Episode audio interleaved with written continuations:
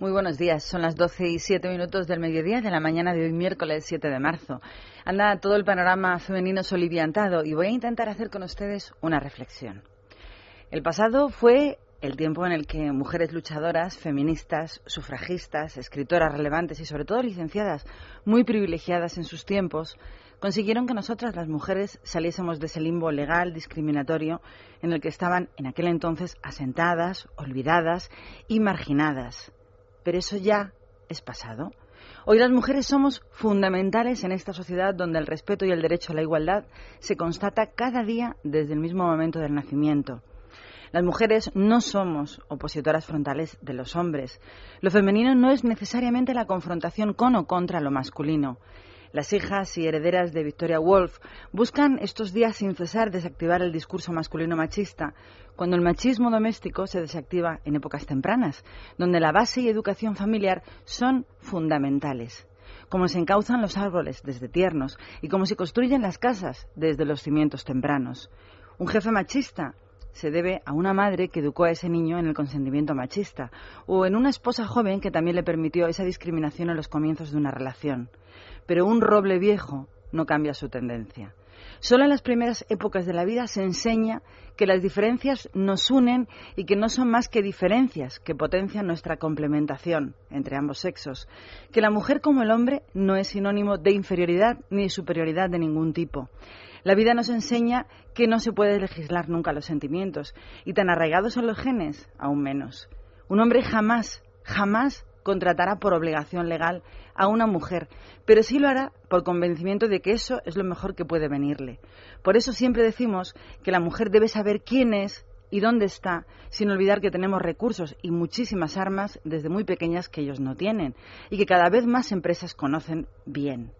Lo hemos oído todas muchísimas veces comentar que algunas empresas hoy solo quieren trabajar con mujeres y eso no provoca reacciones adversas por parte del colectivo masculino. Por eso es tan importante no perder nosotras el norte, ni siquiera parecer que lo hacemos. Sabios, grandes sabios, lo han dicho y escrito siempre y hasta la saciedad. El hombre reina y la mujer gobierna. No dejarse avasallar es el primer paso para conseguir que hombres y mujeres vivamos en consonancia apacible. Que la discriminación no es del lenguaje, ni eso importa en absoluto. La discriminación hoy solo está en la esencia de todo lo laboral, que nos afecta al bolsillo femenino, y también en la vida doméstica privada de la que una puede escaparse gracias a las leyes que hoy tenemos en España, y sobre todo las mujeres. Lo dijo Benjamin Franklin, quien quiera ver prosperar sus negocios, consulte a su mujer. Y la mejor para mí, dicha por, o escrita por Severo Ochoa, una mujer puede cambiar la trayectoria vital de un hombre, y ya no les cuento la trayectoria vital de ella misma, de una mujer. No perdamos nuestro papel, señoras, para que ellos no pierdan el suyo, ni olvidemos jamás nuestro maravilloso potencial que nos viene de serie.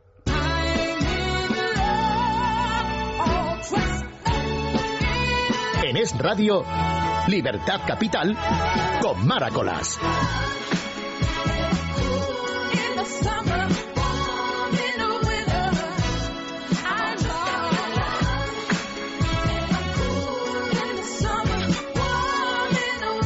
Y así comenzamos hoy a las 12 y 10 del mediodía, miércoles 7 de marzo, le decíamos antes, Luis Alonso en el control técnico y la producción María Martínez y Jessica Sánchez.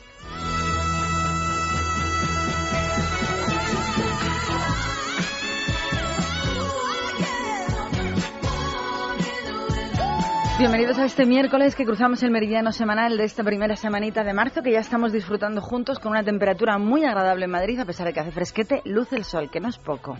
Aunque la verdad es que preferiríamos que estuviera lloviendo. Vamos a comenzar con nuestras curiosidades que como siempre, hoy siempre, siempre que podemos, elegimos las positivas para comenzar Libertad Capital. Hoy es positiva. Precisamente ese era el objetivo del milenio, agua de beber, que contempla la reducción, digo el objetivo del milenio, a la mitad de la proporción de personas que no tienen hoy en todo el mundo acceso a agua potable.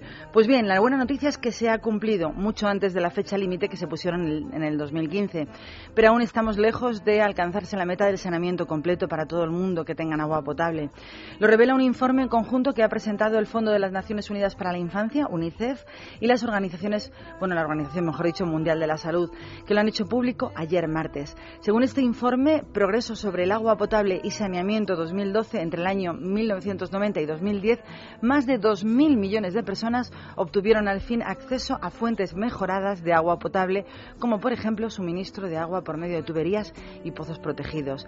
A finales del año 2010, según este mismo documento, un 89% de la población mundial, equivalente a 6.100 millones de personas, por fin utilizaba fuentes mejoradas para agua potable.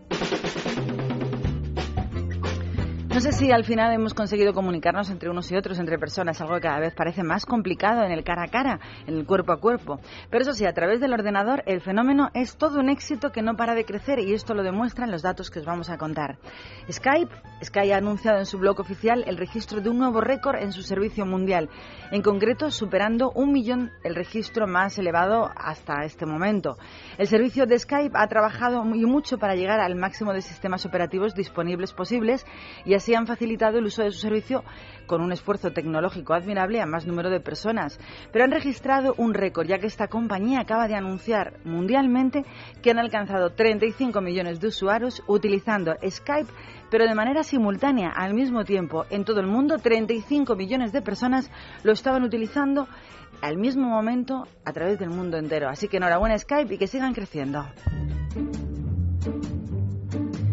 Vamos a hablar de la banca, de los Lehman Brothers, el gigante bancario que se declaró en quiebra en el año en septiembre del año 2008 anunció hoy que por fin han salido del proceso de la bancarrota en la que estaban sumidos y comienzan ahora su proceso de liquidación de deuda. Según han anunciado, van a comenzar a pagar a todos sus acreedores a partir del próximo 17 de abril. El banco sufrió 65.000 demandas de acreedores por valor de 875.000 millones de dólares. Se vieron abocados a declararse en bancarrota en septiembre del año 2008 al no obtener de ninguna manera el respaldo de la Casa Blanca para reflotarlo todo con el dinerito público tan fácil. A partir de ahora, un nuevo Consejo de Administración dirigirá a la compañía para que completen completamente el proceso de liquidación de este banco de inversión, cuya quiebra desencadenó el colapso financiero que llevó a Estados Unidos a la crisis más profunda y prolongada desde la gran crisis de la depresión de los años 30. ¿Dónde estás, corazón? Eso quisieran ver los pobres irlandeses. Cada vez roban cosas más inverosímiles y esta, este robo raya ya en la locura descorazonadora, sobre todo para la policía irlandesa que viven estos últimos días como un auténtico quebradero de cabeza después de que alguien robase el pasado fin de semana el corazón de San Lawrence O'Toole, una reliquia del siglo XII que se conservaba en una carcasa de hierro dentro de la Catedral de la Iglesia de Cristo, que es una de las dos que se levantan sobre la capital irlandesa. Había cámaras, claro está, solo una y solo enfocaba la puerta de entrada del templo, que lógicamente no ha pillado nada. Es horrible y extraño a la vez, dicen, que este acto de saqueo les haya ocurrido a ellos. Lo dicen el personal de la catedral, que tienen un estado triste y dicen que en estado de shock. El dueño de las reliquias robadas, el santo Lawrence O'Toole, es un personaje muy conocido en Irlanda, ya que en su vida fue el primer arzobispo del país, condecorado en el año 1152. Este arzobispo murió muy joven, solo con 52 años, pero tuvo tiempo suficiente para agrandar y reconstruir esa catedral nórdica, lo que le valió el título de santo en el año 1225, una vez fallecido. Y acaban de robarle su corazón. El cineasta neoyorquino Woody Allen, que tiene una, corte de seguidores adeptos incansables, va a volverse a poner frente a las cámaras, no detrás, sino delante, ya que acaba de confirmar que tendrá un papelito en la próxima película que va a dirigir el actor John Turturro, que se trata de una comedia independiente titulada Fedin Gigolo, en la que trabajará también Sharon Stone y casi seguro que estará la colombiana Sofía Vergara, aún todavía en negociaciones para terminar las curiosidades del comienzo de Libertad Capital, tenemos una buena y otra mala noticia para todas las dependencias, que siempre son malas, claro.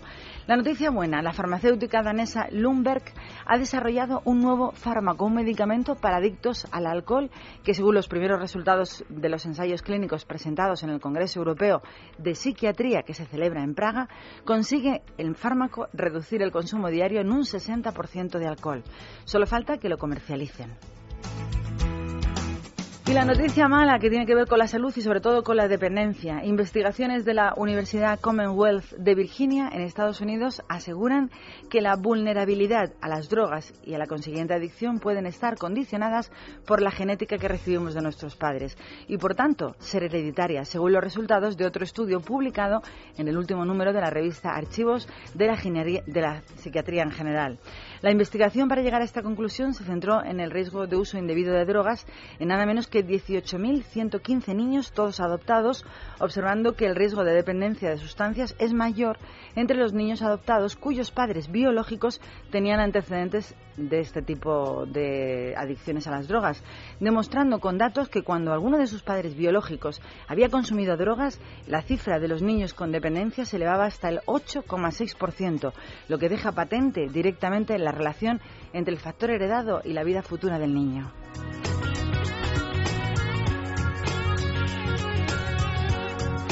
Diecisiete minutos han sobrepasado de las 12 del mediodía y ustedes están sintonizando. Es radio. Gracias por estar con nosotros, gracias por estar aquí, gracias por escucharnos y gracias por disfrutar con nosotros esta canción que va a sonar de Maldita Nera. ¿No podíamos ser agua? Estaba claro que no podíamos ser agua. Que lo que sientes no puede verse desde aquí unas palabras de aquella forma interpretadas. Ah, no tienen vida, no, ni tienen dónde ir, dónde ir, lo has olvidado. Entre los matices, se esconde siempre en lo que no dices para hacerse derogar. Un día claro y aquellas cosas que no viviste vienen hoy para decirte que la fiesta empiece ya.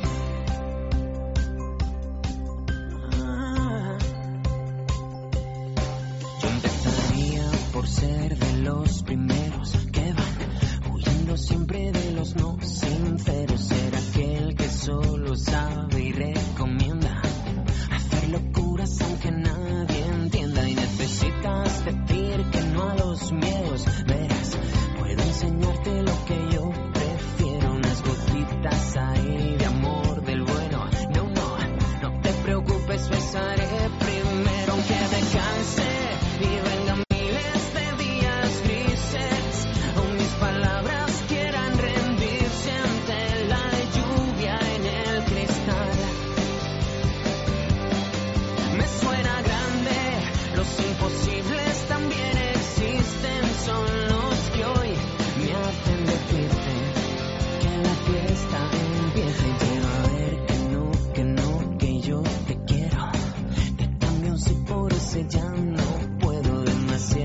canciones que ya no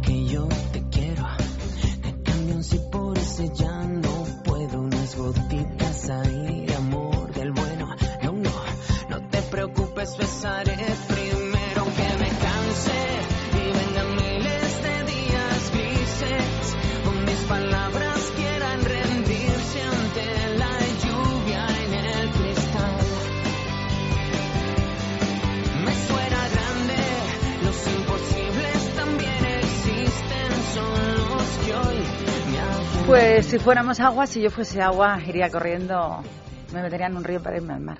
¿Dónde se puede estar mejor que en el mar? Pues en el corte inglés. ¿Tenemos algo fantástico que contaros en el mes de marzo? Pues sí, tenemos algo muy especial y es que estamos viviendo en la Semana Fantástica del Corte Inglés. ¿Por qué? Pues porque ahora en la Semana Fantástica tienen los accesorios perfectos para combinar con todo lo que se lleva durante esta próxima primavera, pero en esta ocasión a precios fantásticos. Azules, naranjas, blancos o amarillos. Vas a encontrar bolsos de esos colores por solo 39 euritos. Combínalos con los Pip Toe, con los zapatitos de supertendencia en la Semana Fantástica, que los tienes también en piel claro por 59,95 euros. Y por último, fulares de todos los colores que tú quieras para darle el toque final a tu outfit, es decir, a la ropa con la que sales a la calle, por solo 14 con 90 euros. Y para niñas, que también tenemos cosas en la Semana Fantástica, bailarinas por solo 19,90 euros. ¿No es fantástico? Pues están hasta el día 25 de marzo. Así que acercarse a la Semana Fantástica que solo tiene el corte inglés. Disfruta también de estos precios este domingo porque el corte inglés de Preciados y Callao y también los centros comerciales del corte inglés de Madrid Sanadú abren para ti. Junto a ellos también abren los centros del corte inglés de Serrano 47, Serrano 52 y Serrano 70. También abren las tiendas Esfera que están en la calle Preciados número 4, Gran Vía 30 y la que está dentro del centro comercial Espacio Torrelodones. Como siempre, como cada día, abre OpenCore de 8 de la mañana a 2 de la madrugada y también abre la página web del Corte Inglés www.elcorteingles.es. Libertad Capital con Maracolas. En Reebok Sports Club queremos que este mensaje te llegue al corazón. Si has sufrido un problema cardíaco, entrena tu corazón con el programa de rehabilitación cardíaca de nuestro centro médico y recupérate. Programa de rehabilitación cardíaca 91 799 7080. Un mensaje de Reebok Sports Club directo a tu corazón. Ya no puedo más. Trabajo solo para pagar deudas, hipoteca, coche y las malditas tarjetas de crédito que me están ahogando. Libérate de tus deudas. Si tienes casa en propiedad, puedes liquidar tus préstamos y las tarjetas de crédito dejando un único préstamo y pagando hasta un 70% menos al mes. Llama al 900-200-260. 900-200-260. El estudio es gratuito. Agencianegociadora.com. Grupo Reacciona. Estoy aquí escuchando los consejos publicitarios que tienen nuestros amigos y veo a Jessica con una carpeta, no hace más que sacar folletos 526 ha traído. ¿Dónde, ¿Dónde has estado? En el Salón del Gourmet.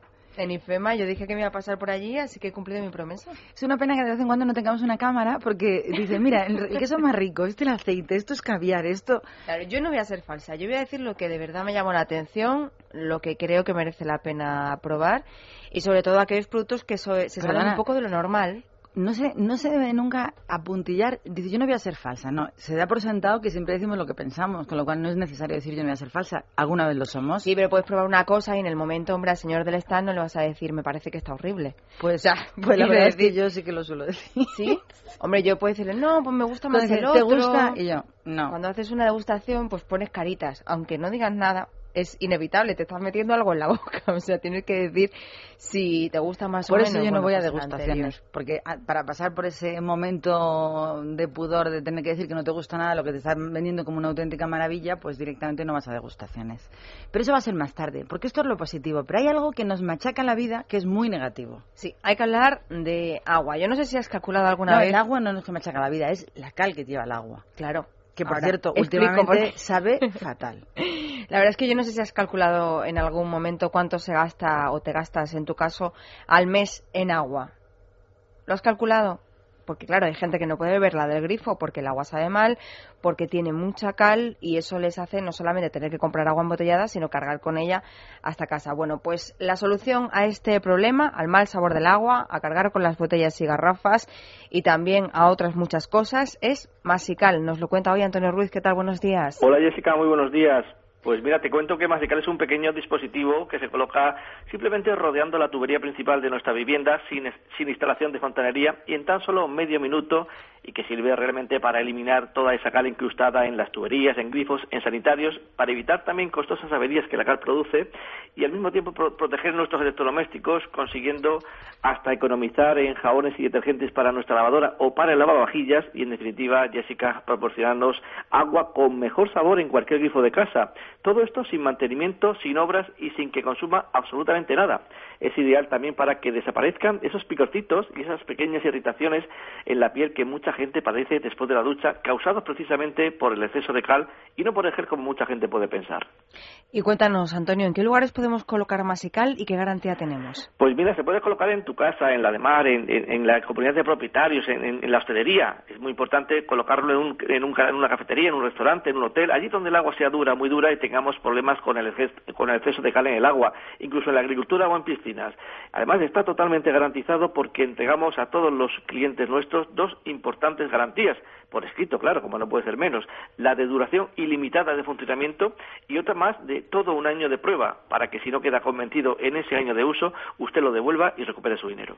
Bueno, otra cosa importante, ¿cómo podemos pedir nuestro masical y cuánto cuesta, claro? Pues hay que tener en cuenta que no lo encuentra usted en tienda, no existe en, en, grandes almacenes porque no hay intermediarios, por eso nos permitimos grandes promociones para tus oyentes. Simplemente hay que llamar al 902 107 109 o pedirlo en internet en nuestra tienda virtual www.mastienda.es.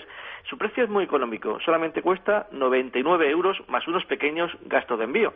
Pero si lo pide ahora mismo, a las 12 y 27 de hoy miércoles, en el 902 107 109, le hacemos la promoción cuatro artículos al precio de uno. Es decir, le introducimos en un lote especial para usted amigo oyente, otro masical totalmente gratis para que lo comparta y así lo pague medias y al mismo tiempo dos prácticos artículos de regalo. El economizador eléctrico Power Saver para que usted ahorre electricidad en casa de una forma totalmente legal y efectiva y también otro cuarto regalo como puede ser, por ejemplo, la silla de bolsillo. Es una silla plegable, no es que sea de bolsillo, es que es plegable, es pequeñita y es ideal porque te la puedes llevar al campo, a la playa de pesca, allí donde tú quieras y vayas. Aguanta más de 100 kilos de peso. En definitiva, cuatro artículos al precio de uno en el 902, 107, 109, pero solo para los 50 primeros pedidos de hoy.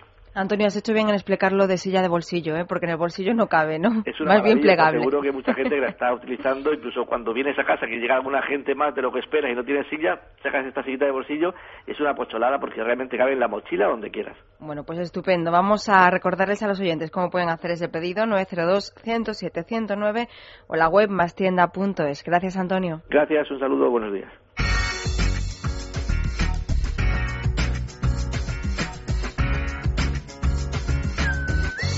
Es radio. Alfombras y tapices Los Fernández. Que la limpieza y restauración de alfombras, tapices, edredones y cortinas no sean un problema para usted. Ahora 12% de descuento. Teléfono 91 308 5000. Recogida y entrega a domicilio. Servicio gratuito. Los Fernández. Llámelos, son muy amables. 91 308 5000. En Es Radio tenemos buenas noticias para los oyentes que padecen artritis, artrosis u osteoporosis. Muy buenas, John Arbaiza. Muy buenas. Tenemos un gel antiinflamatorio DX para problemas reumáticos de artritis y artrosis. Y un gel DX para desgastes óseos u osteoporosis. Para que descubran su eficacia vamos a regalarles un gel DX totalmente gratis llamando al 902 050550. 902-050550, con la garantía del Club Natura. Ya sabe, si es usted oyente de Es Radio y padece artritis, artrosis u osteoporosis, gel DX de regalo totalmente gratis llamando al 902-050550. 902-050550. Libertad Capital. Es Radio. Comenzamos a hablar de propuestas que tienen organizaciones eh, pues sin ánimo de lucro, o al menos en principio así es. El próximo domingo va a ser un día muy movidito en Madrid. El próximo domingo 11 de marzo también se cumple el primer aniversario de otro terrible acontecimiento, en esta ocasión natural. Fue el tsunami que asoló Japón. Y ahora Ecologistas en Acción van a crear el próximo domingo también, se van a echar a la calle para crear, dicen, una cadena humana para que nadie olvide el accidente de la planta nuclear de Fukushima. Y van a empezar a hacerlo el sábado de 12 del mediodía en adelante desde la Embajada de Japón en España, que está en la calle Serrano 109, hasta la sede de la empresa propietaria de la central nuclear de Santa María de Garoña, que también está en la calle Serrano número 45. Es decir, que van a hacer una cadena humana desde el 109 de Serrano hasta el número 45. Yo creo que es que les ha venido muy bien por eso.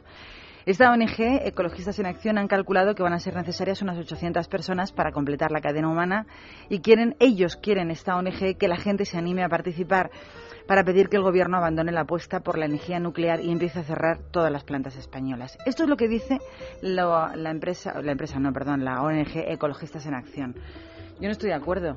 O sea, primero dicen que eh, eh, celebrando el primer aniversario del tsunami en el que murieron muchas personas en Japón y aquí no se conmemora el aniversario de las 192 personas que murieron en España, en Atocha y en Vallecas. Eso por una parte. Luego, por otra parte, yo no estoy de acuerdo que se cierren las eh, plantas energéticas o las centrales nucleares, no solo en nuestro país ni en ningún sitio. Estamos pagando la gasolina a precio de oro. ¿Qué va a pasar cuando el petróleo se acabe? Porque aquí todo el mundo protesta donde hay un punto de negatividad, donde hay un riesgo, pero nadie aporta soluciones. Ecologistas en Acción quieren que cierren las plantas españolas de energía nuclear, pero ¿cuál es la salida de futuro? No, yo estoy totalmente de acuerdo contigo en que no solamente no se deben de cerrar esas plantas, sino que hay que investigar y seguir investigando en esa línea, ¿no? Para descubrir nuevas. Lo que se ha demostrado es que con grandes eh, acontecimientos importantes sísmicos, las plantas nucleares en su mayoría, si están revisadas, si están controladas, si están revisadas habitualmente, o sea, según marca la normativa internacional, son seguras y es la única fuente de energía posible en el futuro. Cuando los países árabes se enfaden y nos corten el suministro del poco petróleo que quede, ¿qué va a pasar? ¿Con qué nos vamos a mover? ¿Con qué vamos a calentar nuestras casas? Es que esto de hablar y hablar sin analizar lo que estamos diciendo es muy fácil. Pero me molesta que Ecologistas en Acción monten una cadena humana para recordar la muerte de las personas que murieron en Japón con el tsunami y resulta que no monten ninguna cadena humana para recordar entre las distintas mm, estaciones de tren de España donde murieron 192 españoles. Y sobre todo que utilicen a las víctimas de ese accidente de Fukushima precisamente eh, con motivo del aniversario del desastre. Esto es una cosa, eso en este país al final hacemos una especie de maraña donde, eh, aprovechando que el Pisuerga pasa por Valladolid, yo me aprovecho. Bueno, pues si el domingo ven que además en Serrano hay una cadena humana, pues que sepan que el origen es no olvidar a las víctimas de Fukushima. En principio, el segundo tema es protestar contra las centrales nucleares españolas. Y ya lo del 11M español, eso ya es otra cuestión. Y sobre todo que no nos engañen, porque yo al principio, cuando has empezado a, contarlo, pensaba que era algo pues bonito, una cadena humanitaria, claro, precisamente en recuerdo de las víctimas. En el momento en el que ya mezclan las churras con las merinas, pues como que no. Por eso he querido dejar claro que yo no estoy a favor del cierre de ninguna central nuclear porque creo que las centrales nucleares es el único sitio donde podemos mirar, aparte de energía eólica que no da lo suficiente, para pensar en un futuro muy cercano. Ayer eché gasolina al coche como todos los españoles y me asusté del precio en el que estamos. Es oro líquido. O sea que vamos a, pensar con la cabeza que luego estos señores son los que cogen vuelos y viajan y andan para acá para allá a protestar a todos los sitios. ¿Y cómo se mueven ellos? ¿Con qué tipo de energía se mueven ellos? Volando, ¿no? De momento los de las ONG no saben volar.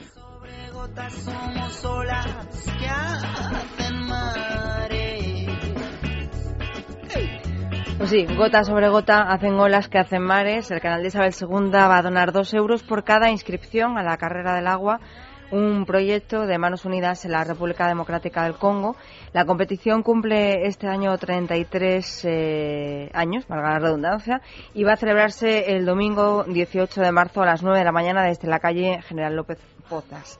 Las inscripciones cuestan 10 euros y de los que bueno se van a destinar dos a construir un sistema de tuberías en un manantial del Congo que va a abastecer a 23 aldeas hay que decir que los encargados de presentar este proyecto han sido el vicepresidente de la comunidad, Ignacio González, la presentadora Annie Gartiburu y el atleta madrileño Chama Martínez, que han animado a todo el mundo a participar para superar los 2.500 corredores del año pasado. ¿Qué quieres inscribirte? Bueno, pues solo tienes que entrar en la web lacarreradelagua.com. canta Plácido Domingo, que va a ser uno de los premiados en la gala Alma de la Fundación Real Madrid, que se va a celebrar este próximo viernes en el Palacio Municipal de Congresos. Este año el Club Blanco va a celebrar 110 años de historia y han decidido conmemorar esta fecha entregando el premio extraordinario al tenor madrileño por ponerle voz al himno moderno que tiene el club, el Real Madrid.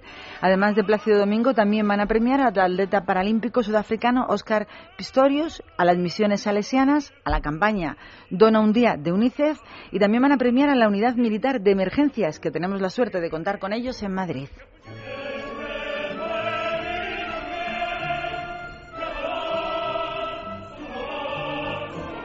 Por otra parte, Esperanza Aguirre y el torero Enrique Ponce han recibido los títulos de Goyescos del año en este año de la Peña Taurina Femenina Las Majas de Goya, por la importantísima aportación de ambos al espectáculo taurino. Hablamos de dos defensores a ultranza de la fiesta del toro, de Esperanza Aguirre y de Enrique Ponce.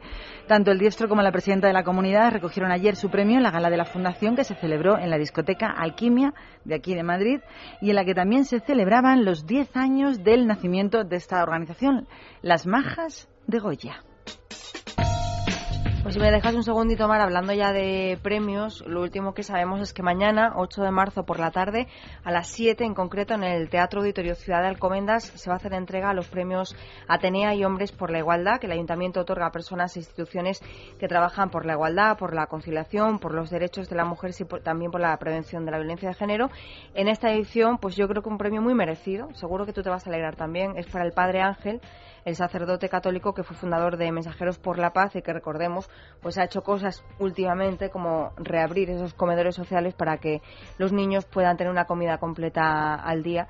Y bueno pues será mañana cuando reciba ese galardón que yo creo que ya tenía que haber llegado no hace tiempo bueno, vamos a hablar de un estudio en la mitad de las noticias de Madrid que se acaba de publicar y que me parece muy interesante ya que hay gente que, precisamente por el hecho de estar a dieta permanentemente o por no querer engordar, se han hecho adictos a las bebidas light. No vamos a decir marcas, pero sí que hay una bebida light que todo el mundo consume a todas horas. Pues justo ahora mismo, esta semana, se acaba de publicar un nuevo estudio sobre el uso de estas bebidas en la salud y se han medido por vez primera el efecto de esta bebida en 2.564 personas residentes en Manhattan durante los últimos 10 años. Así que ya de entrada es un estudio pues amplio y serio. El resultado de esta investigación se ha publicado en la revista, eh, la revista The Journal of eh, General Internal Medicine, en el que las personas que consumen a diario, dice el estudio, que las personas que consumen a diario refrescos dietéticos que son edulcorados artificialmente tienen, o mejor dicho, tenemos un 43% más de probabilidades de sufrir una enfermedad vascular, porque los factores de riesgo aumentan, por ejemplo, en enfermedades como la diabetes, la mayor presión arterial o incluso la obesidad abdominal. Estos investigadores que han hecho este gran estudio señalan que el estudio acredita una relación directa entre el abuso de estas bebidas light y el riesgo de padecer un ataque al corazón, incluso un ictus. Sin embargo, los mecanismos que lo explican ni por qué estos productos pueden afectar al sistema vascular, de momento no están claros. Para ello, el autor de este estudio, llamado Hannah Gardner, pide a todos los consumidores de las bebidas dietéticas, de las bebidas light, que no se alarmen, pero que el riesgo está siempre en el abuso, en no abusar de ellas. Hablaban de personas que toman todos los días alguna bebida light. Por otra parte, Antonio Gil, especialista del Grupo de Estudio de Enfermedades Cerebrovasculares de nuestra Sociedad Española de Neurología aquí, explica que estas bebidas contienen fructosa, que es un edulcorante que si se consume en exceso puede elevar de una manera importante el nivel de hipertensión, obesidad y en caso de diabetes será algo más grave. Ha dicho que es otro tipo de azúcar que no metabolizamos, la fructosa, igual que la glucosa. Algunas de estas bebidas aportan menos calorías si se consumen diariamente. Se ha visto que sí, efectivamente dicen también desde el Centro Médico Español, que sí elevan el riesgo vascular. Este doctor insiste en que no hay que activar alarmas, pero sí advertir de los resultados de esta investigación, que es seria. Y el especialista también ha puesto un acento especial en que ahora en España estamos cambiando los hábitos saludables que teníamos antaño y que el mayor consumo de estas bebidas sin azúcar es, es una muestra de que nuestra situación está cambiando a peor. Conclusión del experto español. Es preferible una botellita de agua o incluso un vasito de vino que tenemos muy bueno en este país, que lleva resveratrol, que además es anti-envejecimiento, que tomarte una, pues una bebida light, voy a decir una marca. Sí, pero fíjate, siempre se ha oído que la fructosa en este caso es más mm, sana, digamos, que la sacarosa, que suele llevar aspartamo. ¿Es aspartamo? Aspartamo. Da igual, pero da igual, está hablando que es preferible tomarte agua, vino o azúcar, incluso, antes que cosas que se añaden a las bebidas para que sean light, porque está demostrado. El estudio lo deja suficientemente claro y ha sido publicado. Se ha hecho un estudio durante 10 años en 2.564 personas que tomaban habitualmente bebidas light. Pues nada, mejor bebidas light, salvo cuando estés eh, a dieta, ¿no? Nos vamos a hablar de la wifi, otra cosa que es, Pues sí. está muy de moda. Las bebidas dietéticas y luego wifi. Y es que vamos todo el día cargándonos mitos. Pues lo que tenemos que contar es que los centros culturales del distrito de Latina ya cuentan con servicio wifi para que los usuarios puedan conectarse a internet gratuitamente a través de portátiles, tabletas o móviles. Los centros culturales que ya tienen disponible eh, este acceso gratuito son el de Fernando de los Ríos, Miguel Hernández, El Greco, Almirante Churruca y San José de Calasanz y también se instalado en el Centro Cultural Campamento, en el de Lucero y en el, en el de Centro de Latina. Y vamos a hablar de algo que nos encanta y es que a partir de mañana la Plaza de Santa Cruz de Madrid acoge una feria gastronómica, la feria gastronómica que ya hablamos el pasado año, Ir in Madrid. Es una cita que tenemos la suerte de tener aquí en la que se van a po- vamos a poder participar junto a 20 expositores de todo nuestro país y en el que se va a poder probar, dicen a priori, pues por ejemplo quesito de la Mancha, jamones de Quijuelo, sobrasada de Mahón o bonitos de Cantabria. Ir in Madrid, Ir in Madrid va a estar abierta hasta el próximo domingo de 11 de la mañana a 10 de la noche. A partir de mañana y hasta el domingo en la plaza de Santa Cruz. Así que a disfrutar de la gastronomía española que tenemos país pequeño pero mucha, buena y muy variada. Cosa que pude comprobar yo ayer. Ya, ya, estaba esperando yo que me contaras. Ha traído 25.000 catálogos. Panfletillos. Sí. Yo tengo que decir que, bueno, lo primero que aquellos que apunten y tomen nota que recuerden que los productos de los que vamos a hablar pues pueden encontrarlos o bien en establecimientos dedicados a productos gourmet, como puede ser el Club del Gourmet del Corte Inglés o cualquier establecimiento especializado, o bueno, pues eh, pidiendo directamente a la empresa pues para pedir en grandes cantidades para gente que tenga pues un, un hotel, un hostal, un restaurante o algo relacionado con, con la hostelería. Bueno, ¿qué probaste? Lo que más me llamó la atención, bueno, pues los nachos de morcilla. ¿Dónde estaban los nachos de morcilla? Evidentemente en el stand de la Diputación de Burgos. Estaban estupendos, tengo que decir que no sabe a nacho, sale, sabe a morcilla, lo que pasa que la forma pues es la de la del nacho y son como muy especiales, tienen un sabor muy característico. Pero nachos... mm, como los nachos crujientes. mexicanos, crujientes, pero hechos de morcilla. Te decir, hay un restaurante en Ávila que se llama El Almacén que tiene unas crepes chiquititas de morcilla rellenos crujiente por fuera, muy finito, con Qué morcilla rico. por dentro. Oh. ¿Y tú has probado alguna vez el relleno? ¿Sabes lo que es el relleno? Yo el no. relleno es un producto Bueno, yo sí sé lo que es el relleno, pero no sé a cuál te estás refiriendo. Me estoy refiriendo a un embutido. No, como no sé lo que embutido. es. Es. un producto típico de la cuenca de Pamplona, que es eh, poco conocido fuera de Navarra y que está fabricado como si fuera una morcilla, pero que el ingrediente principal que lleva es huevo.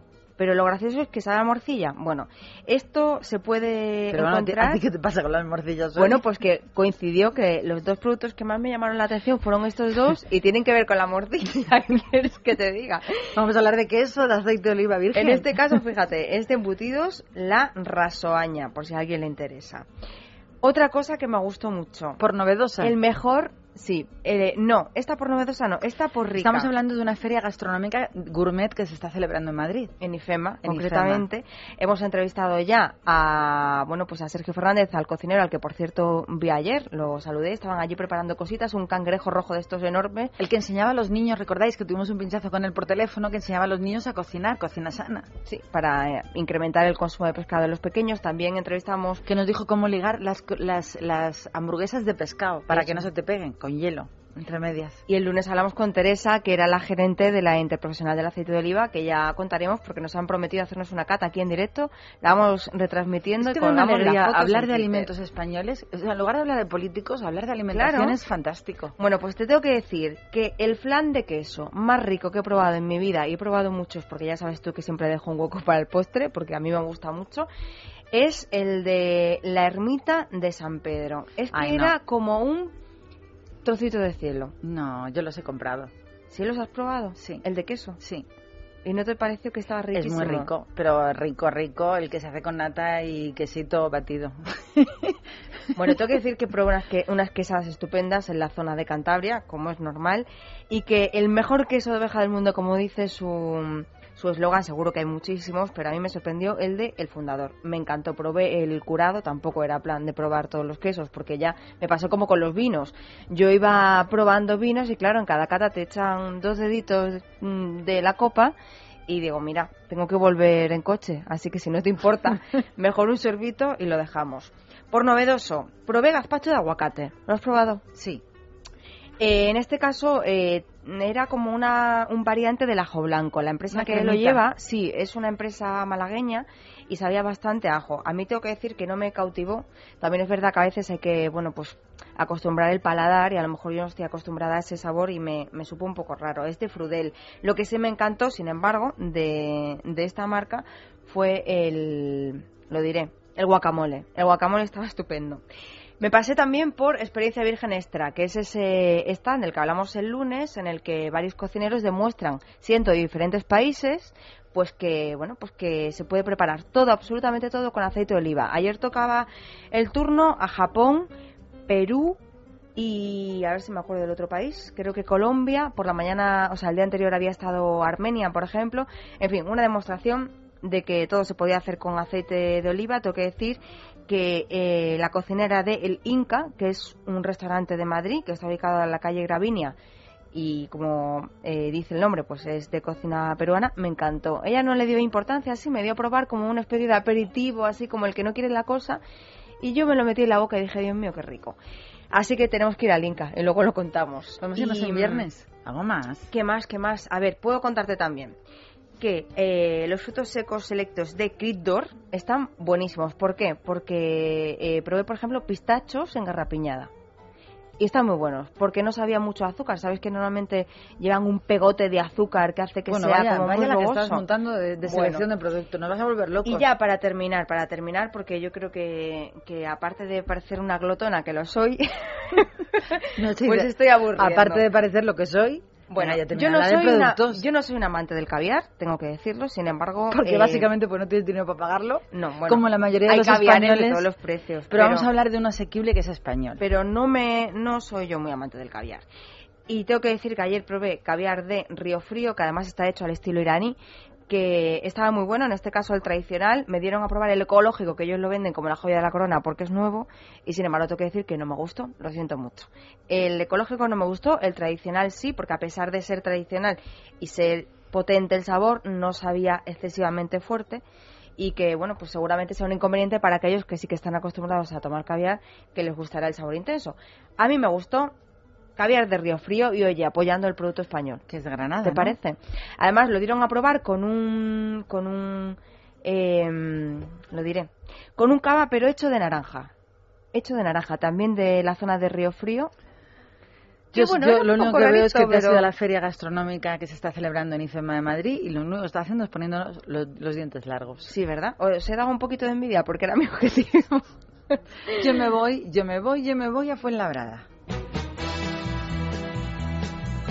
Nadie sabe, nadie sabe, aunque todos lo quieren saber. Mira que calladito se lo tiene. Es que me ha venido fenomenal el tema. Nadie sabe, nadie sabe. Claro que lo sabemos. Bueno, vamos a hablar del Ayuntamiento de Fuenlabrada que abrió ayer el plazo para presentar maquetitas a un tercer concurso nacional de copla. Así que hasta el próximo día 23 de este mes de marzo, todos los artistas que cantéis copla y que estéis interesados, tenéis que enviar, lógicamente, el material que tenéis de demostración en formato de audio y en soporte CD a la sede del Patronato de Cultura, ubicado en la calle Leganés número 51 de Fuenlabrada. De los trabajos que reciban allí, un jurado va a seleccionar los 12 que mejor cantan y que pasarán a la final, que se va a celebrar el 27 de abril en el Teatro Tomás y Valiente.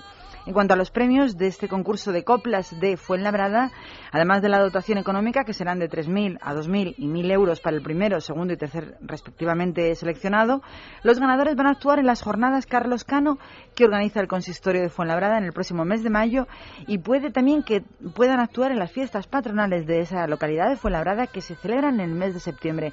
Así que no pinta mal, ante tanto problema, un concursito de copla española.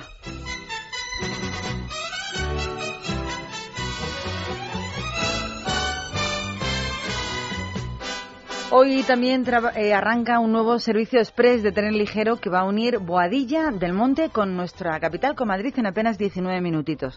Eso sí, a vecinos circulará solo dos veces cada día, en horas puntas, para atender las necesidades de los vecinos de aquellas localidades. La primera salida será a las 7 de la mañana y a las, y a las 20, oye, ¿qué es eso de las 7 y a las 20?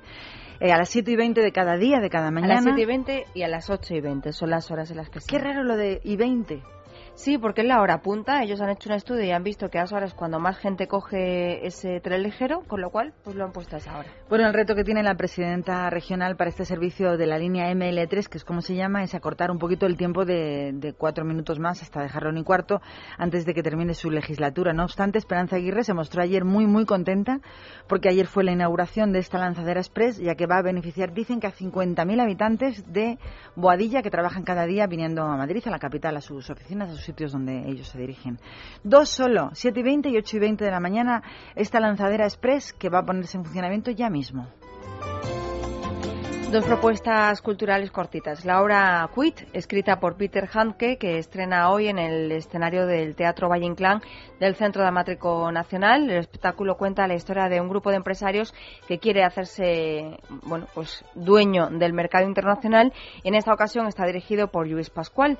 Va a estar en cartel hasta el 1 de abril y puedes verla de martes a sábado a las ocho y media de la tarde y los domingos a las siete y media. Por otra parte, el Teatro Real es el lugar elegido para el estreno mundial de Chores, un espectáculo que mezcla teatro, danza y música de Verdi y de Wagner.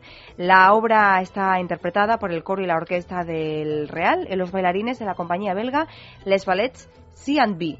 Va a estar en la capital hasta el 26 de abril y puedes verlo cada día, menos los lunes, que es el día de descanso, a las 8 de la tarde. Y tenemos más, ¿no?, sobre cultura. No tenemos más. Bueno, lo que sí tenemos es una noticia y es que a partir del próximo año Madrid va a ser de nuevo la sede del Congreso Mundial de Gestión de Tráfico Aéreo que se va a celebrar, que se celebra de manera anual en el año 2013 van a participar más de 70 organizaciones de proveedores de servicios de navegación aérea que, por cierto, son estos proveedores los responsables del 85% del tráfico aéreo del mundo, los que van a estar en Madrid. Según AENA, esta es una muy buena noticia para nuestra comunidad. Sin embargo, otros asuntitos se tuercen en el sector. Iberia presentó también ayer una demanda contra el sindicato de pilotos SEPLA ante la Dirección General del Trabajo para solicitar que declaren ilegal la huelga de 24 jornadas que han convocado esta organización sindical y pedir sobre todo una compensación económica por los graves daños que les ha causado a la compañía estas huelgas. La aerolínea los cifra en más de 3 millonazos de euros cada día de pérdidas. Así que esta es la noticia buena y la noticia mala. Nos vamos otra vez a hablar de política. La presidenta de Madrid se ha mostrado a favor del techo del déficit que el Gobierno central ha marcado a todas las autonomías españolas, no como han hecho los regidores de algunas comunidades, por cierto. Esperanza Aguirre ha insistido en que hay que seguir luchando y luchando para que los gastos de todas las administraciones gordas y orondas no superen los ingresos que tienen, porque de lo contrario no se dispone del dinerito que tendrían que destinar a quienes generan una actividad productiva. Dicho de otra manera, la presidenta de la comunidad dice que hay que quitar gastos superfluos porque si no, no van a tener dinero para pagar los gastos necesarios y prioritarios de nuestra comunidad. Vamos a escuchar a Esperanza Aguirre. Si superan a los ingresos, estamos drenando dinero de la economía que tendría que ir a las pequeñas y medianas empresas, a los autónomos, a quienes tienen una actividad productiva y se lo estamos quitando las administraciones públicas para gastar algo por encima de lo que, mm, de lo que debemos. Pues eso que se lo, se lo expliquen a cualquier madre de familia achuchada por la, con la crisis. ¿Qué haces cuando no tienes dinero? Reducir gastos superfluos para dejar lo esencial, pagar las cuatro facturas importantes y la comida. No, si gestionar las arcas del Estado no es distinto de gestionar las arcas de tu casa. Si estamos dando subvención por aquí, esto por acá, tontuna por allá, el otro no, sé qué, los amigos, los amigos de mis amigos, pues al final no tenemos para pagar pensiones a los bomberos, a la policía, a la sanidad, cosas prioritarias que no se pueden, y sobre todo las pensiones de las personas mayores. Esto de las subvenciones es un poco como en lugar de darle la paga a tu hijo, darle la paga al amigo de tu hijo, ¿no? O algo así. No lo sé, pero está clarísimo. Cuando la crisis acucia y nos acogota, lo que hay que hacer es quitarte gastos superfluos, no queda otra. Pues Por mucho que protesten, además. Es que no queda otra. Pues eh, lo que no queda otra tampoco es eh, para Aranjuez, que no ha logrado vender el coche oficial blindado del exalcalde y actual diputado del Grupo Parlamentario Socialista en la Asamblea de Madrid, Jesús Dionisio, a pesar de que, fíjate, ya era la segunda subasta en la que se intentaba que alguien pujara por este Peugeot 607 de 216 caballos, que según explican desde el ayuntamiento, pues cuenta con inhibidores antibombas y muchos extra de alta gama, claro. No lo quiere nadie. Pero no lo quiere ni el tato. A ver si tiene más suerte. Por otra parte, el coleccionista que es propietario de un coche blindado que tuvo el rey Juan Carlos, que es un Mercedes 450 de color azul, que va a salir a subasta el próximo día 22 de marzo en Bilbao, y su precio de salida, oye, por si a alguien le interesa, son 25.000 euros. Claro, son coches que realmente estarían valorados en bastante más, por, sobre todo por los extras que tienen. Pero, claro, por las la cosa- equipaciones anti, anti, por ejemplo, antidisparos, por ejemplo, estarán blindados, ¿no? Claro. Bueno, pues no se vende nada. Nada. Nos vamos al pleno del Ayuntamiento de Brunete, que acaba de aprobar la moción presentada por UPyD por la que la Administración Municipal debe utilizar los cauces legales que existen para que los gestores anteriores respondan, mira qué bien, con su patrimonio al pago de la indemnización de 1.350.000 euros a la que el Tribunal Superior de Justicia de Madrid condenó a ese ayuntamiento, al consistorio de Brunete, por unos hechos ocurridos en el año 98. El alcalde de entonces firmó un decreto por el que se concedía licencia de obra para la construcción de varias viviendas unifamiliares adosadas en suelo no urbanizable de protección de carreteras. Una sentencia posterior anuló dicha licencia y dejó, lógicamente, sin cobertura legal todas aquellas promociones que se estaban desarrollando y construyendo, por lo que el constructor exigió una indemnización por daños y perjuicios completa y absolutamente lógica. La misma que se supone que ahora debería pagar el ayuntamiento y que supone el 12% de los presupuestos. Esto ocurre cuando gestores o que gestionan fraudulentamente el suelo que no es de ellos, sino de los Mm. ciudadanos, pues hacen este tipo de cosas. Luego llega la hora de pagar y como se ha ido este y se ha ido el otro y el siguiente, ¿quién paga estos desaguisados? Fíjate, estando yo de acuerdo con esto, claro, también habría que hacerles una pregunta, si es a los grupos que han apoyado eh, esto, La también lo van a responsabilidad de la apoyar, firma, claro. claro, en el resto de puntos de España donde ha ocurrido, ya no te digo un caso mm, igual que este, pero sí similares, o simplemente por despilfarro y mala gestión de los gobernantes. Pero sí que me gusta mucho que los gestores anteriores respondan con su patrimonio al pago de esta indemnización. Porque al final, oye, a ti te, te- te ocasionan un grave perjuicio porque han dado un- una licencia que no deberían haber dado, vete tú a saber por qué motivos, te causa un perjuicio que tú te quedas con todo medio construido y te lo derrumban, y eso quién te lo paga. Pues oye, que tienen patrimonio personal, que respondan. Ya verás cómo tienen cuidado a la hora de firmar que firman. Dicho esto, nos vamos. Uy, son el tiempo de que llega puntual la información a Libertad Capital y después continuaremos. Tenemos el Salimos a la calle. ¿Hoy sobre qué asunto? Pues eh, vamos a hablar de machismo, feminismo, lenguaje, ya sabes, la polémica que está en boca de todos. Y bueno, luego además tenemos que hablar de un estudio súper, súper interesante que nos compara a españoles y portugueses. ¿Tú qué dirías? ¿Que nos parecemos o no nos parecemos en nuestro comportamiento diario, en nuestros hábitos, a la hora de elegir el desayuno, a la hora de ir al trabajo, de llegar tarde, de todas estas cosas? Yo creo que no nos parecemos en absoluto. Pues yo te diría que en Somos algunas primos hermanos. mucho, mucho, mucho y en otras nada, nada, nada, nada. nada. Bueno, pues luego hablamos sobre RAE y la polémica sobre el lenguaje sexista de lo que hablábamos al comienzo de Libertad Capital y luego las diferencias que nos unen con nuestros vecinos los portugueses. Después, después en Libertad Capital. No se marchen de esta sintonía.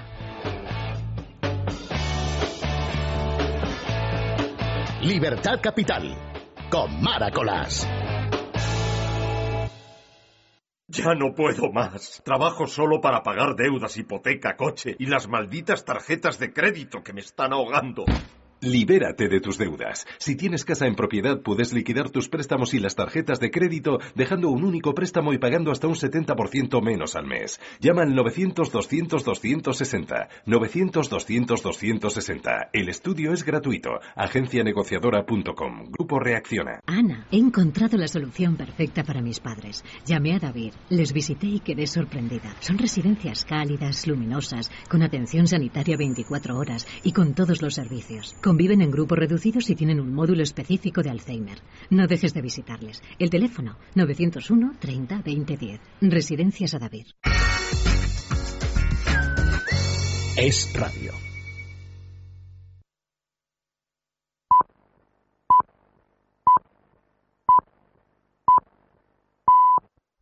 Es la una de la tarde, mediodía en Canarias. Es radio. Servicios informativos. Saludos, muy buenas tardes. Comenzamos a conocer los primeros resultados del último barómetro del CIS en el que no se ha preguntado por la intención de voto, sí por las principales preocupaciones de los españoles y el resultado demuestra que el 84% de los encuestados asegura que el paro es su mayor preocupación. Precisamente hoy, de nuevo el Gobierno ha defendido la reforma laboral con la que se espera reactivar la creación de empleo en la sesión de control que se celebraba en el Congreso, donde a esta hora se sigue hablando y mucho de economía. Cámara Baja, Ketty Garat, muy buenas tardes de nuevo. ¿Qué tal? Muy buenas tardes, Noelia. Inquietud es lo que tiene el Gobierno sobre ese nuevo pico de la prima de riesgo, 350 puntos, a los que se ha referido hace unos minutos el ministro de Hacienda, Cristóbal Montoro. Es evidente que eh, todo el ámbito europeo es inquietante ¿no? en ese terreno y lo que estamos trabajando es para resolver, para despejar eh, las incertidumbres.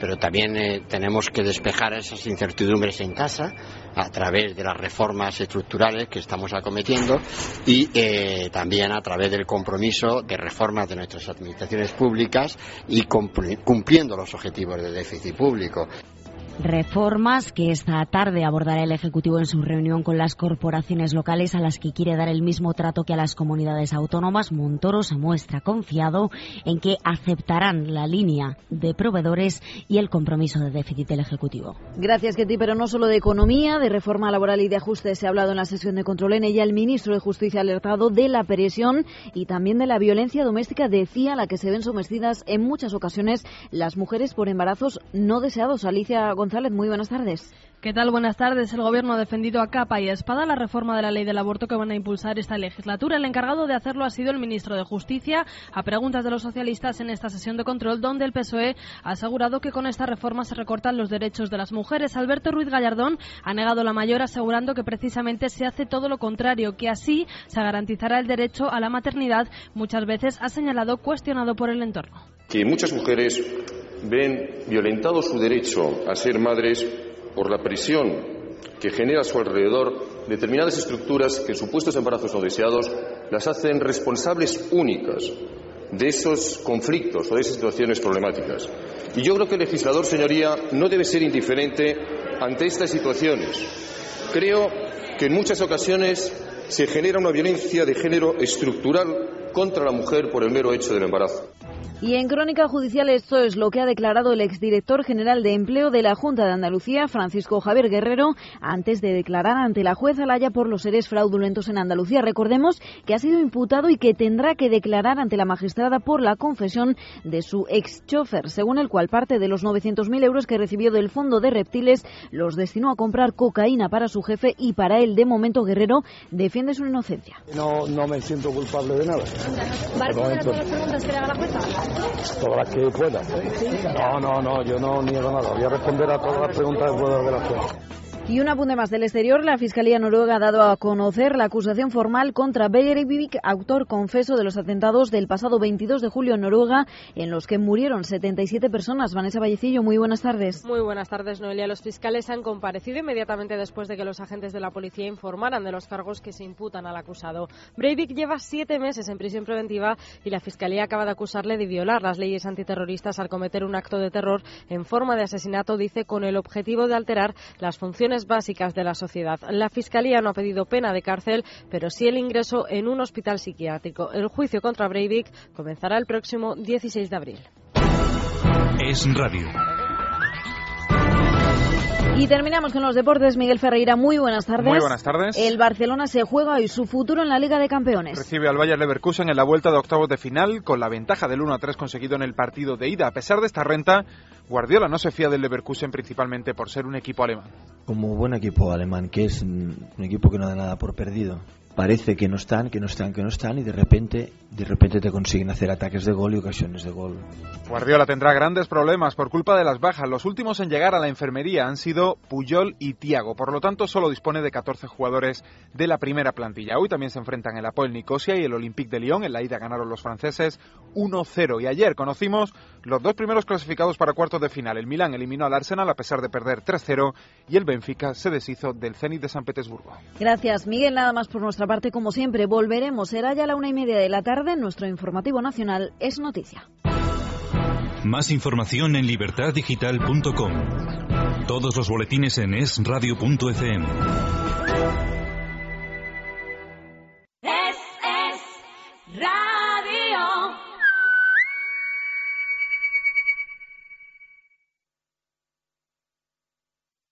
Ya no puedo más. Trabajo solo para pagar deudas, hipoteca, coche y las malditas tarjetas de crédito que me están ahogando. Libérate de tus deudas. Si tienes casa en propiedad, puedes liquidar tus préstamos y las tarjetas de crédito dejando un único préstamo y pagando hasta un 70% menos al mes. Llama al 900-200-260. 900-200-260. El estudio es gratuito. Agencianegociadora.com. Grupo Reacciona. Libertad Capital. Con Maracolas. Una y cinco de la tarde del mediodía, Sintonía es Radio y estamos con unos amigos, con PIL. Sí, porque quedan casi cuatro meses de curso todavía por delante y los alumnos a los que les cuesta leer o concentrarse mientras están estudiando todavía pueden solucionar su problema con PIL, con el programa integral de lectura. Hoy está con nosotros Begoña Fernández del programa integral de lectura. Buenos días, Begoña.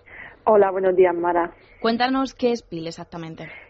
PIL es Programa Integral de Lectura. Somos una institución que lo que hace es que aumentemos nuestra velocidad de lectura de 10 a 15 veces pero con el 100% de comprensión y retención desde esa primera lectura, lo que equivale a leer 100 páginas en 10 minutos. ¿Cuáles son los objetivos concretos de este programa? Nuestros objetivos son eliminar malos, años, malos hábitos de lectura. ¿A quien no le ha pasado que está leyendo un libro y tiene los ojos en el libro pero su mente se va, le molesta la lectura, se olvida de las cosas, se, no le cunde la tarde de estudios, ¿En cuánto tiempo se pueden conseguir estos objetivos? Más o menos de media, porque supongo que habrá gente que tarde Exacto. menos y tarde más. Esto es en un promedio de cuatro meses solamente. ¿Y de qué edad, qué edad se puede hacer el programa? Pues de 8 a 80 años. Mientras sepan leer y quieran mejorar, cualquier persona. ¿Los ejercicios se hacen en casa, se hacen en vuestras instalaciones? Mira, aquí tendrán que asistir solamente una hora semanal a tutoría. Tenemos horarios de lunes a viernes y los sábados por la mañana. Y adicionalmente tendrán que hacer unos ejercicios en casa. Pero esto no es más carga académica ni nada parecido. Son lúdicos y dinámicos. Le va a gustar a la gente. De hecho, es una solución para gente, pues como decíamos antes, que está estudiando y que nota que a lo mejor tiene un taco de 400 hojas por leer para preparar los exámenes y no se concentra. Para esa Exacto. gente, para la gente que quiera poner solución a este tipo de problemas con la lectura, ¿qué promociones tenemos hoy?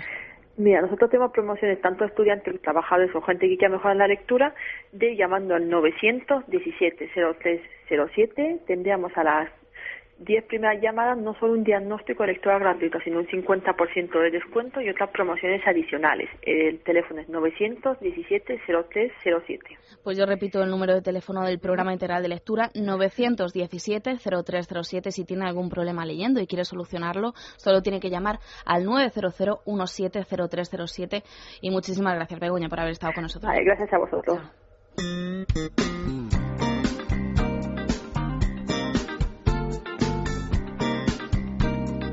Una y ocho minutos de la tarde y tenemos que dar una noticia estupenda y es que Soraya Saez de Santa María, Pilar Manjón y Edurne Pasaban figuran entre las 150 mujeres más valientes del mundo, según publica la lista que ha salido esta semana en la revista norteamericana News- Newsweek. En el artículo de las mujeres más valientes se puede leer que han seleccionado a mujeres de todo todo el mundo que están haciendo que sus voces sean escuchadas, como Adele en sentido literal, Angela Merkel, Meryl Streep o incluso Angelina Jolie.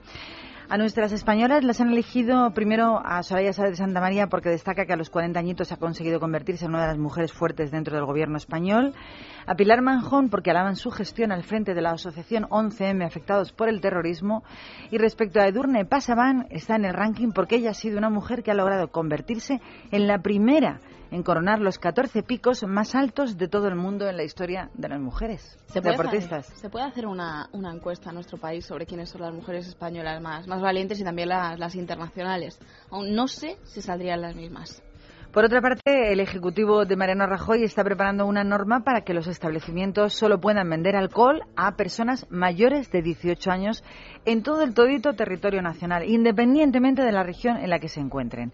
Lo anunció ayer el delegado del Gobierno para el Plan Nacional sobre Drogas, Francisco Babín, que explicó que en la actualidad se dan situaciones tan insólitas como, por ejemplo, que en Asturias sí se permite la venta a jóvenes a partir de los 16 años y en otros sitios esté prohibido hasta los 18. Así que a partir de ahora si la legalidad nos acompaña, pues la prohibición se extenderá a todo el país para solo mayores de 18 años. Bueno, tenemos que contar que ayer Leo Burnett Iberia presentó Humankind Lens, un, bueno, pues una observación estratégica dedicada a conocer esos cambios de comportamiento de las personas en función de los entornos, de las situaciones. En su primera entrega, eh, que se titula Bom Día, Buenos Días, lo que hace es precisamente pues eh, más que comparar, bueno, recoger los comportamientos de los españoles y de los portugueses, pues tanto en el arranque del día como en su estado de ánimo al levantarse, cómo se enfrentan a su jornada de trabajo, cómo le afecta a la crisis. Y de todo ello vamos a hablar con Íñigo Rivero, que es director de Desarrollo Estratégico de Leo Burnet Iberia. ¿Qué tal? Buenos días. Hola, buenos días. Hola Íñigo, si te parece, vamos a empezar por ahí. ¿Qué diferencia a los españoles y a los portugueses a la hora de, de afrontar eso, el arranque del día, no? Sí, bueno, el estudio lo hemos, lo hemos llevado a cabo eh, teniendo muy en cuenta el contexto actual de, crisis. El campo se ha hecho a finales del año pasado y, en enero de este año, hace un par de meses, se hizo un, cuantitativo, un cualitativo, porque la primera parte del estudio fue cuantitativa a finales del 2011 y en el 2012 pues eh, profundizamos en los primeros resultados que estábamos teniendo con pues entrevistas en profundidad y vivir con la gente su arranque del día ¿no? vivimos eh, en sus propias casas cómo arrancaban españoles y portugueses eh, el día ¿no? y lo primero que nos dimos cuenta es que realmente en Portugal cuando hablas de crisis es algo con lo que están muy acostumbrados a vivir ya desde hace bastantes años y, bueno, eh, han trascendido ya su estoicismo y han empezado a desarrollar pues bueno, una serie de comportamientos muy pragmáticos eh, para sobrellevarlo de la mejor manera, ¿no? Realmente tienen ya una visión de la crisis como una realidad, como la nueva realidad que ya, ya se ha instalado, ¿no? Digamos que lo tienen más asumido.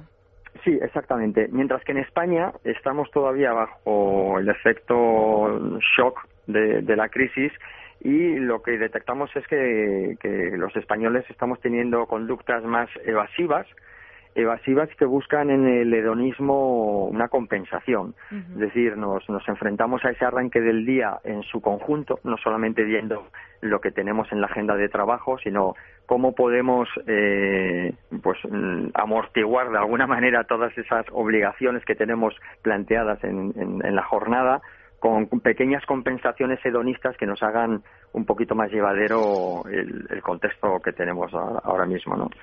Y a partir de ahí, pues, eh, pues hemos ido confirmando cómo desde el despertar al desayuno, el aseo, el desplazamiento desde la casa hasta el punto de trabajo o de estudio, eh, como en, en el caso portugués se, se, echa mano de todo tipo de comportamientos funcionales, pragmáticos, muy prácticos, muy resolutivos, mientras que en el caso español permanentemente no es que estemos eh, evadiéndonos de nuestras responsabilidades o renunciando a ellas, sino que siempre estamos intentando compensarlas con algún tipo de comportamiento hedonista, ¿no? Sí, pero fíjate, recogíais un dato que a mí me llamó la atención, es que eh, entre las personas que no tienen ocupación, es decir, que se encuentran en el paro o que no estudian ni trabajan, eh, se despiertan con más energía en Portugal, un 53%, que en España, que solamente es un 35%. O sea, digamos que el portugués, aunque esté sin trabajar y sin estudiar y sin nada, tiene una actitud más positiva, ¿no?, ante, ante su día a día.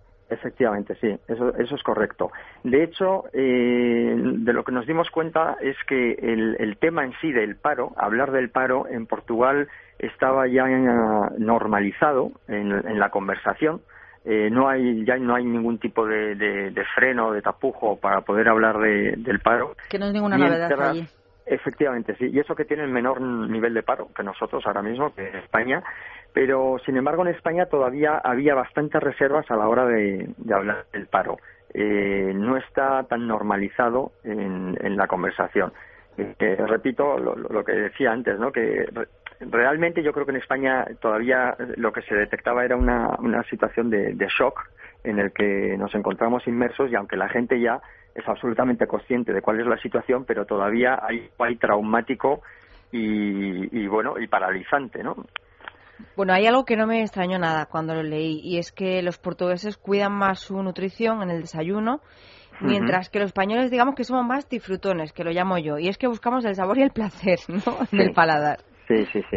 eh, salía salía clarísimo, ahí los datos son, son contundentes. Cuando hablaba de compensaciones hedonistas, me acordaba yo lo que hablábamos antes de la Feria del Gourmet. Todo comer, con, comiendo y tomando y Sí. darnos pequeños placeres en la vida nos compensan los sufrimientos de otras cosas. Se, se soluciona todo, ¿no? Incluso eh, el- el- me hizo gracia la llamada eh, en, en las manifestaciones estas que hubo eh, hace unos fines de semana, ¿no? Ujú. Se acabaron con la famosa llamada al- a tomar cervezas y a, y a vivir la vida, ¿no?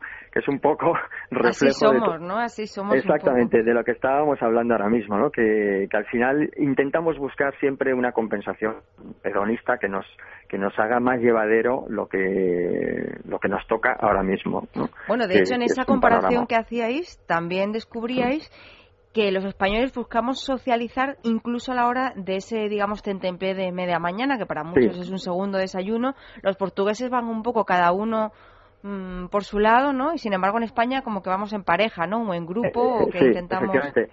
Eh, eh, es mayor el número de, de españoles que hacen ese segundo desayuno en pie de media mañana, es mayor que, que- que en el caso de los portugueses, y en España se hace más acompañado que en Portugal, y otro dato curioso que en España se hace más fuera de la oficina que en la oficina. En el caso portugués se produce más en la oficina con cosas llevadas desde casa.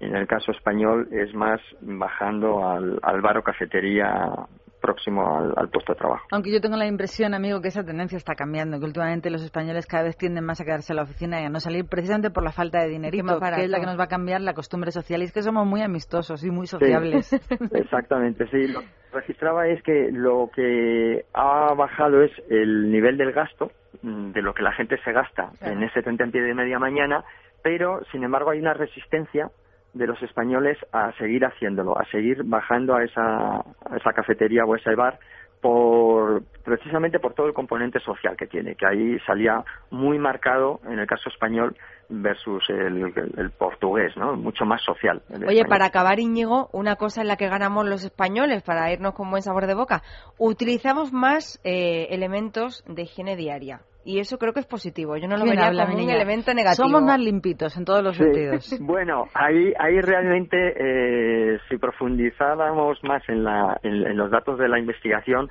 o sea, realmente la diferencia que se apunta ahí es que, eh, una vez más, los portugueses son más funcionales, más pragmáticos y el consumo de productos que tienen asociados al aseo son meramente funcionales, eh, tipo gel de ducha, champús y demás, mientras que en España, aparte de esos, que por supuesto los usamos, pero aparte de esos hay un mayor consumo de productos de cuidado y belleza. Claro, Es decir. Tenemos una corte de productos para todo. De cremas tratamiento, de eh, bien, tratamientos de cabello, etcétera, etcétera, ¿no? Es decir, que no- nos cuidamos, nos cuidamos más. Íñigo, resumiendo, los españoles somos unos hedonistas comparados con nuestros vecinos portugueses. Somos más hedonistas, más hedonistas que los portugueses, sí. Pero lo que sí quería insistir, lo que quería insistir es, eh, es eh, en que lo que está poniendo de manifiesto el estudio es que no es que los españoles seamos eh, unos frívolos y que estemos, eh, pues, pues eso, evadiendo de nuestras responsabilidades, sino que tenemos unos comportamientos compensatorios, es decir, asumimos nuestras responsabilidades, de hecho, No, eh, no, no, no, yo creo que no había- hace falta explicarlo. Cuando tienes un sufrimiento, te comes chocolate. Que tienes un problema de, de familia, pues Te te vas vas de a de cañas. restaurante famoso. Que hay un problema en la oficina, nos bajamos a tomar unas copitas, unas cañitas o unos cafés que compensan todos los sufrimientos. Y Exactamente. así nos pasamos la vida, ¿no? Exactamente. Y bueno, pues eh, al final eh, también tiene una base eh, de la idiosincrasia del país, que está claro que lo que hemos detectado con el estudio es que la crisis, la situación de crisis, ha acentuado las dos personalidades, tanto la, la portuguesa como la española. ¿no? O sea, que nos hemos arraigado mucho más. Oye. Íñigo, muchísimas gracias. Nos encanta conocer estas diferencias y también aquellas similitudes que nos unen a los portugueses. Un placer y hasta pronto. Esperamos la segunda entrega del informe. ¿Con quién os comparáis en el segundo? Eh, en el segundo, no. Tú verás cómo segundo- nos comparen con los alemanes. Qué No, mal parados en el vamos a segundo ya- salir. Ya, no, no- no comparamos a los españoles. En el segundo lo que presentamos es cómo perciben los españoles las marcas que consumen, cómo Bueno, se relacionan con ellas y cómo Pues las ya perciben. hablaremos de ese tema también, Íñigo. Muchísimas bien, gracias. pues, Un abrazo. Muchas gracias a vosotras. Hasta Nada. siempre, amigo. Allá donde se cruzan los caminos, donde el mar no se puede concebir, donde regresa siempre el fugitivo. Pongamos que hablo de Madrid, de Madrid. Donde el deseo viaja en ascensores, un agujero queda para mí, que me dejó la vida en su río. Que de Madrid. Pues en Madrid, como en el resto de España, tenemos un montón de centros del corte inglés donde nuestro hogar ahora va a estar más fantástico que nunca durante esta semana fantástica que están celebrando. Porque tienes allí todo lo que necesitas para dar ese toquecito nuevo a tu cocina. Por ejemplo, dar un nuevo aire a tus dormitorios o al salón. ¿Qué les parece un televisor LED de 37 pulgadas Philips con Full HD, Smart TV y 3 HDMI por solo 499 euritos? Fantástico, ¿verdad? Pues siga escuchando, porque en la Semana Fantástica del Corte Inglés tenemos todos la oportunidad que estábamos esperando para renovar electrodomésticos con ofertas como esta que vamos a contar en un momento. Una lavadora, marca Fagor, de 7 kilos de carga y 1.200 revoluciones por minuto, que antes costaba 499 euros, en la Semana Fantástica del Corte Inglés te la llevas a casa por solo 369 y también grandes, grandes ofertas en informática, como un ordenador portátil Sony Vaio de 15 pulgadas y media con 4 GB de RAM y 320 GB de disco duro por solo 549 euros. Lo has oído perfectamente bien. Es la semana fantástica del corte inglés, donde tienes las mejores ofertas en todos los departamentos. Textil, electrodomésticos, electrónica, ocio, deportes y a precios fantástico. Y recuerda que decorar tu casa es mucho más fácil gracias al 100% financiación que te ofrece el corte inglés, porque pagas todo hasta en 12 meses sin intereses. Tu hogar más fantástico que nunca durante este tiempo de la Semana Fantástica del Corte Inglés. Y estos precios también puedes disfrutarlos este domingo en los Corte Inglés de Preciados y Callao y también en los Corte Inglés de Madrid, Sanadú y los que están en Serrano 47, Serrano 52 y Serrano 70. Junto a ellos también abren este domingo las tiendas Esfera de Preciados 4, la que está en Gran Vía número 30 y la que está dentro del centro comercial Espacio Torrelodones. Recuerda que como siempre OpenCore abre de 8 de la mañana a 2 de la madrugada y también abre su página web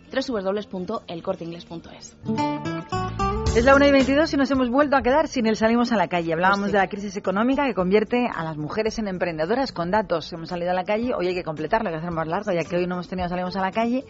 ¿Las respuestas cuáles eran? Así, Pues en general. que el cambiar el lenguaje no va a erradicar para nada el machismo. Esa es la conclusión general y que además todo sea, esto ¿están de acuerdo conmigo? es una cortina de humo política. Que lo que hay que cambiar es mentalidad y sociedad y no el lenguaje. El Sí, lenguaje no dictamina que un hombre sea machista, no porque hable de una manera o de otra, que diga miembros, miembros, diputados, diputadas, Totalmente de acuerdo. em- emprendedores y emprendedoras. Nada que vale.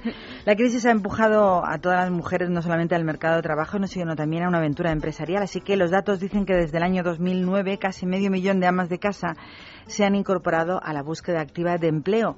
De ellas, casi 200.000 solo en el último año, según asegura la Fundación ADECO. Por otra parte, pese a estos avances, la tasa de empleo femenino en nuestro país es del 52,3%, siendo uno de, de las tasas más bajas de toda la Unión Europea. Más datos. Otro dato que retrata el perfil del trabajo femenino en nuestro país es que es el hecho de que el 60,2% de las mujeres contratadas por las empresas de trabajo temporal ADECO solo posee estudios elementales y básicamente para auxiliares administrativos, teleoperadora, peona o manipuladora de alimentos. Por el contrario, dice ADECO que no llegan las mujeres en cargos de alta dirección al 10% en nuestro país, de acuerdo con un estudio que ha hecho PricewaterhouseCoopers, que aunque el 60% de todas las titulaciones universitarias en España es de mujeres femeninas. Y por último, decirles que, de hecho, desde el año 2008 el 83% del empleo autónomo perdido ha sido el masculino, según la misma organización ATA. Con esto y con estos datos, mañana salimos a la calle y preguntamos. Pero queríamos hablar con respecto a la mujer de mientras que tenemos la suerte en nuestro país de tener ciertas libertades, pues hay barbaridades que ocurren y que se permiten dentro de nuestra geografía, como la que vamos a contaros. Sí, porque ayer saltó a los medios de comunicación que el imán de Terrassa presuntamente estaba instando a sus fieles a corregir con violencia física y psíquica, ese corregir entre comillas de manera literal, las conductas de las mujeres que consideraba desviadas. Según los Mossos de Escuadra, los discursos de este imán estaban llenos de ejemplos sobre cómo golpear a las mujeres, cómo aislarlas en el domicilio conyugal y cómo negarles las relaciones sexuales. Claro, pero si luego tú regañas este tipo de conductas, resulta que es que eres racista, eres Claro. xenófobo por, por- por criticar o insultar a personas que tienen este tipo de actitudes. No, la verdad es que eh, la noticia realmente es ah, alarmante porque les eh, insta a corregir con golpes y además dice cómo hacerlo sin romper huesos ni que sangren. Que Ni es- señales. O sea, mm, Esto ya pasó hace unos años. tiene que haber de todo la viña del Sí. Señor y va a decir una palabrota y bueno, pues este Nos la uno. ahorramos. Este es uno. Los propios agentes de los Mossos de Escuadra lo habían acusado de un delito de provocación de la violencia y ayer fue citado a declarar ante, ante el juez que lleva el caso, aunque se acogió el imán al derecho a no declarar. Ha quedado imputado por los mensajes discriminatorios y vulneradores del principio de igualdad de las mujeres, así a- a- que habrá que ver cómo queda este caso. Pero en principio solo ha quedado imputado y el juez por ahora no se ha pronunciado al respecto. Este señor tiene que ir a la cárcel. Porque si a la cárcel me ha salido un poco rara esa L, ¿no? no pero no- Ese no señor ni- que vaya a la cárcel ya mismo. Pero es cierto o no? Hay que denunciar Es a todo apología de la aquel violencia. que estando en territorio en geografía española no se adapta a las normas de leyes españolas. Se llame como se llame, tenga la cultura que tenga y venga de donde venga, porque aquí en España tenemos una ley y tenemos una democracia. No se puede venir aquí a hacer lo que a uno le dé la gana. Aquello de donde fueres, haz lo que vieres. Estamos en un país demócrata donde las mujeres son iguales que los hombres. y donde la violencia no está permitida, ni del hombre hacia la mujer ni de la mujer hacia el hombre. Bueno, una cosa que sí que está permitida y es beneficiarte de chollitos. Pues hoy vamos a contar uno. Banesto ha puesto a la venta 4.600 viviendas a través de su portal inmobiliario que es eh, casactua.com, pero lo que hay en medio entre casa y túa es una K casactua.com con precios de hace 20 años, ya que el coste medio por metro cuadrado es de 638 euros, que es lo que costaba de media el metro cuadrado en España en el año 92. La mayoría están bien surtidas, es decir, tres dormitorios, una superficie de 90 metros cuadrados, además con rebajas de hasta un 80% y con un coste medio de 57 57.000 euros aproximadamente. Por ejemplo, Qué bonito. comprar- Vamos a apuntar luego en la página de Facebook de Libertad Capital Puntos Radio, vamos a colgar la página La donde web. entrar, la web, para poder ver estas casas a precios de hace 20 años. Sí, mira, podrías comprar, por ejemplo, una vivienda de 95 metros cuadrados por 33.000 euros en Jerez de la Frontera, Cádiz. Oye, pues vamos a Inimaginable. O, por ejemplo, en Leganés, una vivienda de 61 metros cuadrados de por 101.000 euros. O sea que, bueno... Hay precios muy asequibles. muy ahora, porque hablan de que baja, que baja, que baja, y aquí no baja nunca el precio de nada. Estamos pagando ahora no solamente la gasolina, sino todo. Es una buena noticia. Hostia, así que sí, vamos igual a me puedo comprar yo una. Hasta... Mira. No tenía IBI, decía el otro día. A lo mejor puedo tener IBI el año que viene. Bueno, nos vamos. Son la 1 y 27. Nos podemos comprar una casita a través de esta página que ha sacado viviendas asequibles a precios de hace 20 años, donde las viviendas costaban pues 100.000 pesetitas el metro cuadrado, que era lo normal y lógico. Donde eran asumibles. Para los sueldos que tenemos los españoles ahora y antes. Nos vamos. Libertad Capital se marcha. Jueves mañana estaremos juntos de nuevo en esta sintonía y lo hacemos con una fuerza que nos transmite la música de Rosana y este viejo tema, El Talismán. Así que buenas, voy a decir buenas noches, buenas nada, tardes. si te quieres ir a dormir. Información puntual sobre todo lo que ocurre en España y en el mundo a partir de este momento en la sintonía de Radio. Mañana más. El talismán de tu piel me ha dicho que soy la reina de tus caprichos. Yo soy el as de los corazones que se pasean en tus tentaciones. El talismán de tu piel me cuenta que en tu montura caerán las riendas. Cuando una noche de amor desesperados caigamos juntos enredados, la alfombra y el alrededor acabarán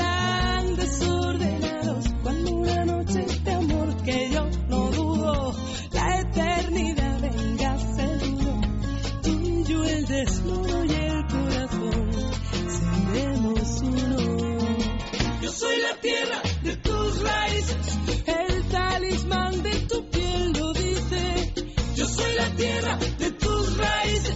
Lo dice el corazón, y el fuego de tu piel. Yo soy la tierra de tus raíces. El talismán de tu piel lo dice. Yo soy la tierra de tus raíces. A ver qué dices tú.